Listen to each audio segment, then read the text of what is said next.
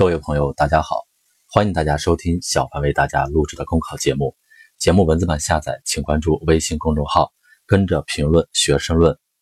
本期话题为：共享爸爸为什么能触及大众心理的敏感点？近日，一款名为“共享爸爸”的小程序上了微博热搜。点开小程序的页面，出现五款爸爸，分别为商务型、暖男型、运动型、文艺型、幽默型。商务型爸爸，商业精英，形象俊朗，高端大气，各种社交场合正常首选，收割周围人羡慕的眼光。暖男型爸爸，奶得了娃，做得了好菜，从修电灯泡到通下水道无所不能，性格温柔，从不发脾气，堪称暖宝宝型的居家全能手。运动型爸爸，身强力壮，酷爱健身，擅长格斗，气场强大，方圆几里的小混混退避三舍。文艺型爸爸。学识渊博，行走的百科全书，专家级做作业的水平，信奉没有不会做的题，只有不懂辅导方法的人。幽默型爸爸，陪你玩，陪你闹，逗你笑，游戏玩的溜，你的开心就是他的使命。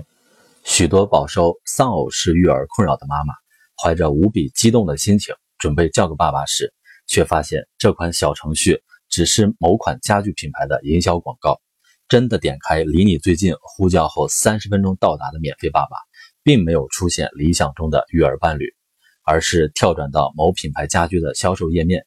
所谓的爸爸，只是商家赠送的玩偶。这波广告营销因此而备受争议。在流量至上的商业环境下，消费者的注意力就是变现的王道。光怪陆离的营销方式层出不穷，本不足为奇。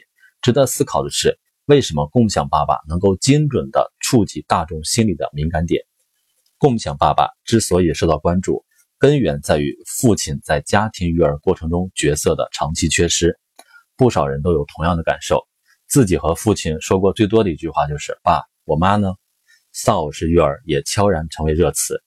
一些上班九九六、下班打网游的爸爸，也成为舆论火力集中批判的对象。不过，家庭责任缺失的板子都打在爸爸身上，也失之偏颇。除去那些天生都没有责任心的爸爸，更多的爸爸是真心想陪伴孩子，但是实力不允许。原因之一就是现代社会爸爸的工作时间越来越长，只要不断网、不停机，下班的概念就被逐渐的模糊。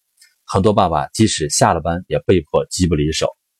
原因之二是女性在就业市场上相对处于弱势地位。更多的育儿责任自然由妈妈来承担，更何况，即便是爸爸愿意陪伴孩子，也难免遭遇管不了自己孩子的尴尬。小朋友在家里闹得天翻地覆，精力都用来和父母斗智斗勇了。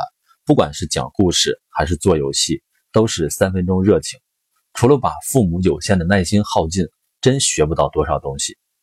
可是，一旦孩子们聚在一起，不管听老师讲什么，都秒变天使宝宝。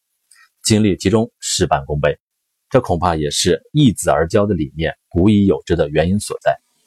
当代社会育儿焦虑日渐蔓延，人们不敢生、不愿生的精神负担严重，也和育儿责任越来越集中到原子式的家庭结构上密不可分。大杂院时代，孩子们聚在一起写作业、嬉戏玩耍，数个家庭结成了互助式育儿的共同体。单元楼时代。一对一陪护反而让育儿资源使用效率降低了。剔除共享爸爸的广告营销背景，褪去其隐晦的暗示，这其实也是化解育儿焦虑的好点子。与其一味指责爸爸们成为育儿路上的猪队友，不如给多才多艺的他们提供更好的施展空间。现如今，有的爸爸上知天文，有的爸爸下得厨房。如果真的能有一家互联网平台，上线纯粹的互助式育儿功能，让社会化育儿成为可能。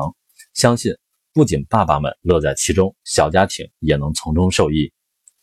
本节目所选文章均来自于人民日报、求是网、学习强国。申论复习，请关注微信公众号，跟着评论学申论。